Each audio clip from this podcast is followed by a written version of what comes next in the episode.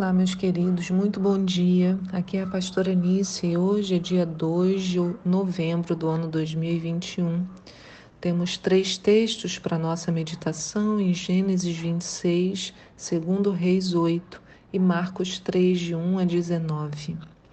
A pergunta para nós hoje é: será que é possível aprender a lidar com a dor da perda de uma pessoa querida? Será que é possível aprender a lidar com a dor da perda de uma pessoa querida. Ano passado, em meio a uma pandemia agoniante, né, que estamos nos aproximando aí talvez de um cenário de fim, no dia de finados eu escrevi um texto sobre a perda dos entes queridos e como lidar com ela do ponto de vista bíblico. À época eu recebi alguns retornos e eu pude perceber como haviam dúvidas, havia dúvidas a esse respeito, como o nosso coração às vezes é ferido, né, por algumas falas talvez ou por alguma forma de pensar. Então, hoje eu resolvi abordar novamente esse assunto, recuperando um pouco o que eu falei no ano passado e algumas coisas novas que eu gostaria de comentar com vocês. Em Gênesis 23, nós vimos Abraão e o seu posicionamento logo assim que a sua amada esposa Sara, de tantos anos, falece. A Bíblia diz em Gênesis 23, no verso 1, o seguinte: Sara viveu 127 anos e ela faleceu em Kiriat Arba, que é Hebron, em Canaã. E Abraão foi cumprir o luto por Sara e chorou a sua falta. Depois Abraão deixou ali o corpo de sua esposa e foi falar com os hititas e disse a eles: No meio de vós sou apenas um estrangeiro e um residente. Concedei-me uma posse funerária em vossas terras, para que eu tenha onde sepultar o corpo da minha mulher. Eu acho importante observar que a Bíblia deixa claro que Abraão cumpriu o luto e chorou a sua falta. E esse rico detalhe nos mostra algo que, para a nossa sociedade sempre desejosa de apressar os sentimentos, negligencia, que é o choro. Chorar é importante, um tempo de descoberta, de esvaziamento, de derramar. Mas para entendermos o que Abraão fez, precisamos compreender melhor a cultura judaica e a sua relação com a partida de seus familiares. Foi isso que eu mostrei no ano passado e revisito aqui o texto para não nos esquecermos, porque há muitas questões envolvidas e vale a pena aprendermos um pouco com os nossos irmãos judeus sobre isso. No judaísmo, quando uma pessoa falece, alguns costumes são seguidos. Durante o funeral, um pequeno pedaço de roupa é rasgada e depois é declarada uma oração curta chamada El Malech Ahamim, ou Ha-Hamim, que significa Deus cheio de compaixão. E depois são cantados alguns salmos e são declarados alguns elogios a respeito da pessoa que partiu. Eu me recordo né, no enterro do seu Altamir, pai do pastor Jorge. Né, então, ali naquele momento, vários foram dizendo como que o seu Altamir tinha abençoado a vida deles.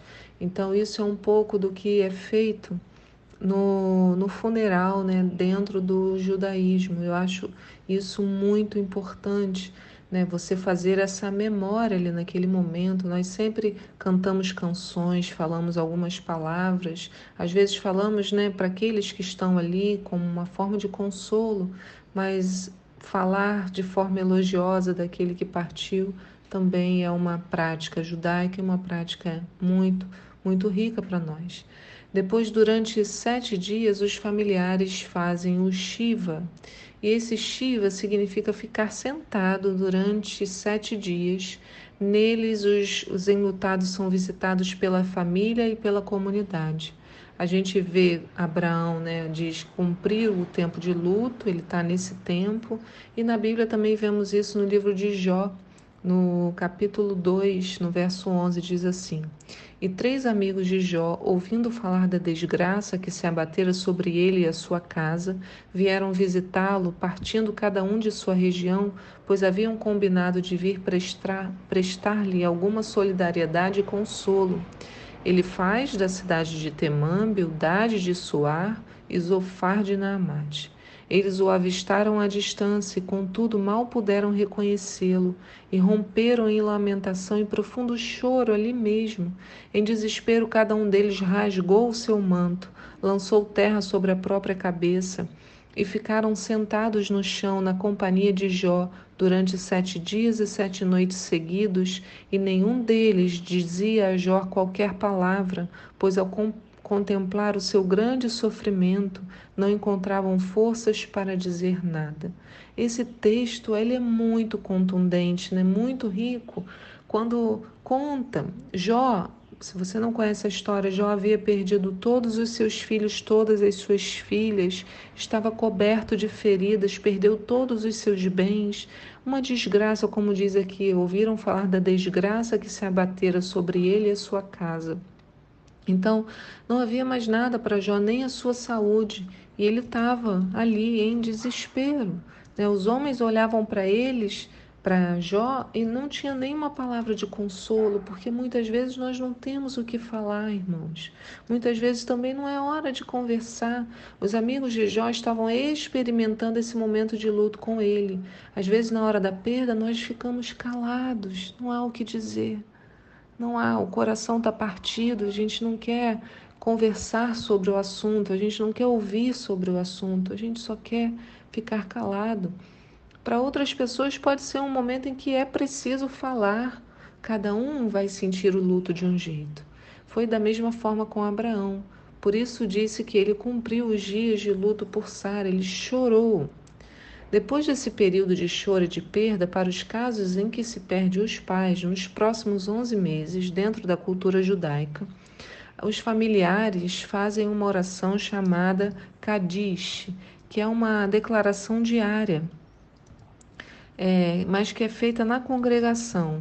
Né? Eles, cada um vai até a congregação para fazer a sua declaração. E o interessante é que essa declaração, essa oração chamada Kadish, nada tem a ver com morte, perda e dor. É uma oração de exaltação a Deus. O familiar que vai cumprir o Kadish levanta-se junto com toda a congregação e parte da oração é declarada pelo familiar que está conduzindo aquele memorial e a congregação responde falando Amém.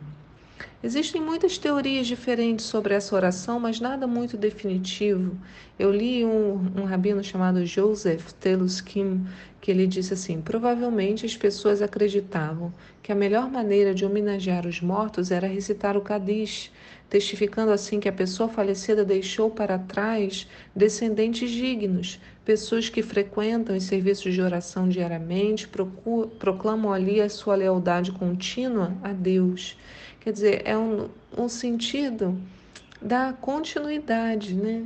Eu parti, mas a minha família continua, não apenas a lembrar-se de mim, mas demonstrando que a minha partida não é suficiente para extinguir a lealdade deles a Deus. Bonito, não é?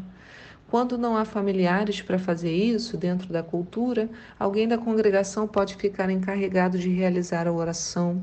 É costume também que os, enlutados façam doações, abençoem outras pessoas, o que parece contraditório, né? Como abençoar alguém no seu momento de dor? Aprendemos com Abraão novamente. Ele, depois de perder a esposa, vai comprar a terra onde está a gruta de Macpela, quando ele diz, né, preciso comprar um lugar para enterrar a minha esposa. Diz no verso 3 assim: Depois Abraão deixou ali o corpo, foi falar com os hititas: Olha, no meio de vós eu sou um estrangeiro, um residente. Concedei-me uma posse funerária em vossas terras, para que eu tenha onde sepultar o corpo da minha mulher. E os hititas falaram para ele: meu senhor, ouve-nos, tu és um príncipe de Deus entre nós. Enterra teu morto na mais nobre das nossas sepulturas. Ninguém de nós recusará oferecer-te sua própria sepultura. Então Abraão levantou-se, se inclinou diante do povo em respeito daquela terra e rogou-lhes: Se consentis que eu leve o meu morto e o enterre, ouvi-me intercedei por mim junto a Efron, filho de Zoar, a fim de que ele me conceda a gruta de Macpela que lhe pertence e que está na extremidade do seu campo, que ele me dê por seu pleno valor na vossa presença como posse funerária. Isso é muito importante, seu pleno valor. Abraão não estava chorando desconto, ele queria pagar o valor cheio. Efron, o Eteu, estava sentado entre os filhos de Et, tomou a palavra, declarou a Abraão diante de todo mundo. Oh, não, meu senhor, ouve-me, eu te dou o campo, te dou também a caverna que está nele. Faço-te essa oferta na presença dos filhos do meu povo. Enterra, pois, o teu morto. Abraão novamente inclinou-se diante dos homens de terra, da terra, e assim replicou a Efron, sendo ouvido por todos ali reunidos. Se concordas, ouve-me, eu te peço. Darei o preço do campo, aceita-o de mim, e lá enterrarei o corpo da minha esposa. Efron contestou ainda: Meu senhor, ouve, aquele pedaço de terra vale quatrocentas peças de prata, mas o que significa isso entre mim e ti? Enterra, portanto, o teu morto. Então Abraão concordou com Efron e pagou-lhe o preço por ele estipulado, pesando-lhe o valor da compra na presença dos filhos de Et, quatrocentas peças de prata, de acordo com o sistema de pesos e valores usados, usado entre os mercadores. Então Abraão insistiu ele decide comprar a terra e não aceita pagar valor diferente do que realmente valia. Ali o que Abraão estava fazendo era investir no longo prazo, mesmo quando o curto prazo se mostrava tão doloroso. Ali ele abençoa as gerações futuras com a sua dor. E também aos heteus que passam a ter Abraão próximo como residente definitivo daquele pedaço de terra. A morte de Sara, então, abundou em bênçãos para os seus descendentes, não acabou ali no seu enterro, mas sua herança permaneceu até o dia de hoje com a minha vida e a sua. Assim também, nossa passagem por essa terra deixa um legado de continuidade. O que fazemos no tempo presente durará e por isso a manutenção da memória daqueles que partiram é tão importante, assim como né, uma reflexão daquilo que eu vou deixar para as gerações futuras, né? O que eu vou deixar desse legado? Mas isso não é o nosso assunto hoje. O nosso assunto hoje é lidar com a perda, lidar com a dor. A oração do Kadish, ao mudar a perspectiva do lamento para o louvor a Deus, nos ensina qual a melhor herança e representação dos que partiram podemos deixar para as gerações futuras. A oração é sempre declarada em aramaico e não em hebraico, porque o hebraico era muito utilizado pelos eruditos na hora dos estudos, mas os rabinos queriam que essa oração fosse acessível a todos, e para isso o aramaico seria mais adequado, porque era a linguagem utilizada no dia a dia. Agora vamos, eu quero te contar a oração, né? O que que essa oração diz? Por que que ela, a gente está vendo aqui, né, utilizada como um memorial daqueles que partiram? Vou orar para você. A oração diz o seguinte: que seja exaltado e santificado o seu grande nome. E a congregação diz amém. Então, quando eu falar amém, esse amém é a resposta da congregação. Então, a pessoa que está enlutado fala a primeira parte, a congregação responde amém. Então, quando você me ouvir falando amém, é como se toda a igreja estivesse declarando junto comigo. No mundo que ele criou, segundo a sua vontade. Então, vou de novo. Que seja exaltado e santificado o seu grande nome. Amém. No mundo que ele criou segundo a sua vontade, que ele estabeleça o seu reino, faça vir a sua redenção e aproxime a vinda do seu Machia. Amém. Em nossa vida e em vossos dias e na vida de toda a casa de Israel, pronto e brevemente, dizei Amém. Amém. Que o seu grande nome seja bendito eternamente e por todo sempre, que seja bendito que o seu grande nome seja bendito eternamente por todo sempre. Que seja bendito, louvado, glorificado, exaltado, engrandecido, honrado, elevado e excelentemente adorado o nome do Santo, bendito seja ele. Amém. Acima de todas as bênçãos, hinos, louvores e consolos que possam ser proferidos no mundo, e dizei Amém. Amém que haja paz abundante emanada dos céus e bênção de vida sobre nós e sobre todo o povo de Israel, e dizei Amém, Amém. E aquele que estabelece paz em suas alturas, possa ele estabelecer paz para nós e para todo Israel, e dizei Amém, Amém. Então, observe que a oração nada tem a ver com a morte em si, é uma celebração do poder e soberania de Deus, nos fazendo lembrar que, mesmo diante de nossa dor, o Senhor continua sendo digno de adoração. Então, como ele é declarado, como eu expliquei, o indutado vai à sinagoga, fica de pé, começa a declarar a oração e a congregação responde também em pé. Eu achei interessante o que Kelman e Fending observam. Eles dizem assim: frequentemente é muito difícil saber o que dizer a um enlutado, mas quando o Minyan, que é a congregação de no mínimo dez homens, responde com as palavras apropriadas, ao mesmo tempo que o enlutado está de pé, é como se essas palavras e as vozes do dos presentes oferecessem conforto, já que o enlutado sente a presença de todos ao seu redor. Veja, como eu disse, é muito difícil às vezes saber o que falar.